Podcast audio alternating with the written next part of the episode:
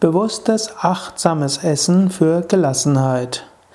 Namaste und herzlich willkommen zur 120. Ausgabe des Yoga Vidya Gelassenheit Podcasts. Mein Name ist Sukadev von www.yoga-vidya.de. Wichtig ist nicht nur, was du isst, sondern auch, wie du isst. Essen kann etwas Heiliges sein, etwas Meditatives. Bewusstes Essen kann zur Ruhe des Geistes beitragen. Heutzutage ist es üblich, dass die meisten Menschen nicht nur essen. Sie machen Essen plus. Essen plus Fernsehen, Essen plus Internet, Essen plus E-Mail, plus Radio, plus Unterhaltung. Und viele Menschen machen gleich Verschiedenes. Sie essen, der Fernseher ist an, das Internet ist auch an, ihr Smartphone auch und sie unterhalten sich gleichzeitig mit ihrem Partner oder ihren Kindern und wundern sich, dass die Beziehungen darunter leiden. Die meisten Menschen genießen, genießen das Essen deshalb nicht. Daher brauchen sie dann stärkere Geschmacksstoffe, damit das Essen durch all das andere durchdringen kann. Ich würde dir Folgendes empfehlen. Setze dich hin zum Essen. Reserviere Zeit für das Essen.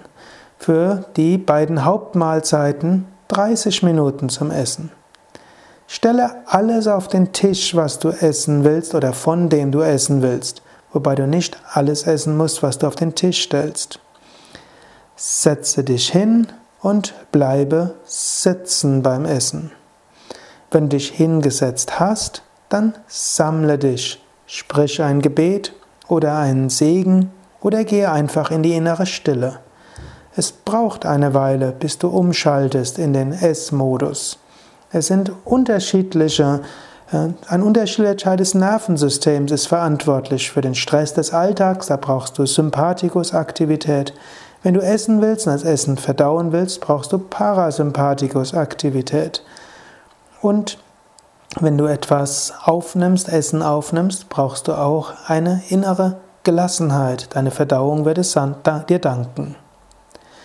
Dann, wenn du dich, wenn du dich gesammelt hast, eine Minute in der Ruhe ein Gebet gesprochen hast oder einen Segen gesprochen hast oder deine Dankbarkeit ausgedrückt hast dafür, dass die Natur dir dieses Essen gegeben hat, dann kaue jeden Bissen 30 Mal.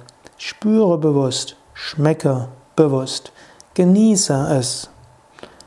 Genieße, wie es schmeckt. Genieße, wie es aussieht. Genieße, äh, wie deine Zähne kauen. Genieße, wie es ist zu schlucken. Genieße, wie das Essen im Bauch ankommt. Spüre bewusst, wie du dich fühlst.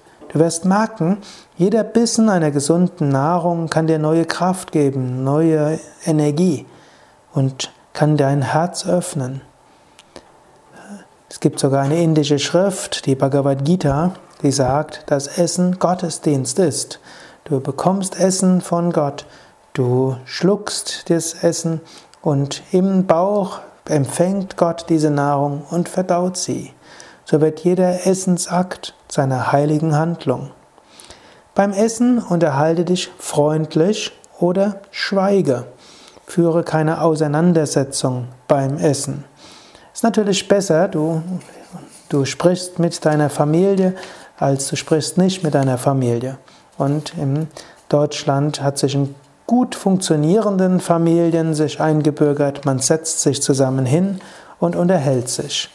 Also, wenn du in einer Familie lebst, dann ist sicherlich klug, du unterhältst dich mit deinen Familienmitgliedern.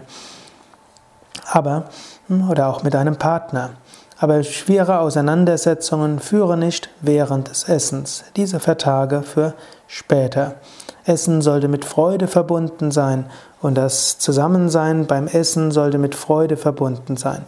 Dann wirst du auch nicht die großen Schwierigkeiten haben, deine Kinder auch in der Teenie-Zeit dazu zu animieren, mit dir zusammen zu essen.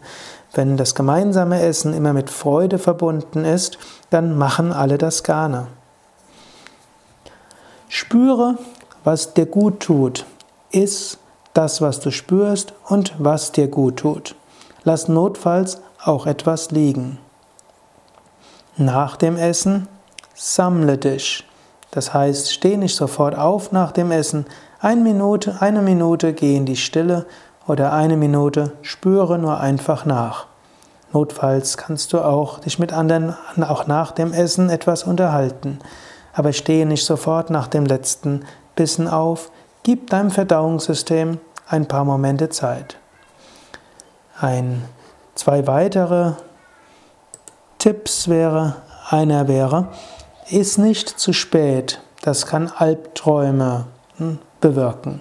Gerade wenn du unter Albträumen leidest, überlege, ob es dir vielleicht nicht möglich ist, zwei bis drei Stunden vor dem Zubettgehen nichts mehr zu essen. Und vielleicht anderthalb bis zwei Stunden vor dem Zubettgehen nichts mehr zu trinken oder nicht mehr als 0,1 Liter, also ein halbes Glas.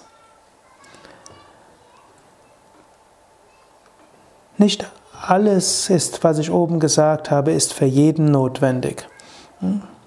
Man, wenn du insgesamt eine ruhige Gemütsverfassung hast, wenn du gesund bist, keine Verdauungsbeschwerden hast, keine Allergien und auch nicht unter Heißhungerattacken leidest, dann hast du vielleicht schon vieles so, wie es für dich gut ist. Aber wenn du unter Unruhe leidest, Gereiztheit, Ängste, Depression oder wenn du Verdauungsprobleme hast, psychosomatische Beschwerden, auch Allergien, Hautprobleme, dann versuche mal zwei Wochen lang alles von dem, was ich eben gesagt hatte, umzusetzen. Und danach schaue, was davon du besonders umsetzen kannst. Also nochmals Zusammenfassung, da kannst du jetzt gerade überlegen, was von all dem willst du umsetzen? Was willst du mal umsetzen? Erste war, setze dich hin zum Essen, statt äh, im Stehen oder Gehen zu essen. Reserviere Zeit für das Essen, für die Hauptmahlzeiten 30 Minuten. Stelle vorher alles auf den Tisch, was, wovon du essen willst, dass du nicht ständig hin und her gehen musst. Setze dich hin und bleibe dann sitzen zum Essen. Du musst das jetzt nicht sklavisch machen, aber es ist auch eine gute Gewohnheit. Bevor du etwas in den Mund tust, sammle dich, sprich ein Gebet oder einen Segen. Kaue jeden Bissen 30 Mal, spüre jeden Bissen bewusst, schmecke ihn bewusst und schaue die Nahrung an, sei dabei freundlich und dankbar. Während des Essens unterhalte dich freundlich oder wenn du allein bist, schweige. Dann spüre, was dir gut tut, iss, was du spürst, was dir gut tut. Notfalls lasse etwas liegen und bevor du aufstehst, sammle dich. Ja, ich hoffe, du, der ein oder andere Tipp wird für dich hilfreich sein. Schreibe doch auch mal darüber, über deine Erfahrungen in dem Blog oder auch auf iTunes als Kommentar. Bis zum nächsten Mal, alles Gute. Mehr Informationen über Ernährung, Kochbücher, Kochkurse in 100 verschiedenen Yoga-Vidya-Zentren in Deutschland, auch Kochausbildungen, Kochseminare in den drei, bald vier Yoga-Vidya-Seminarhäusern unter www.yoga-vidya.de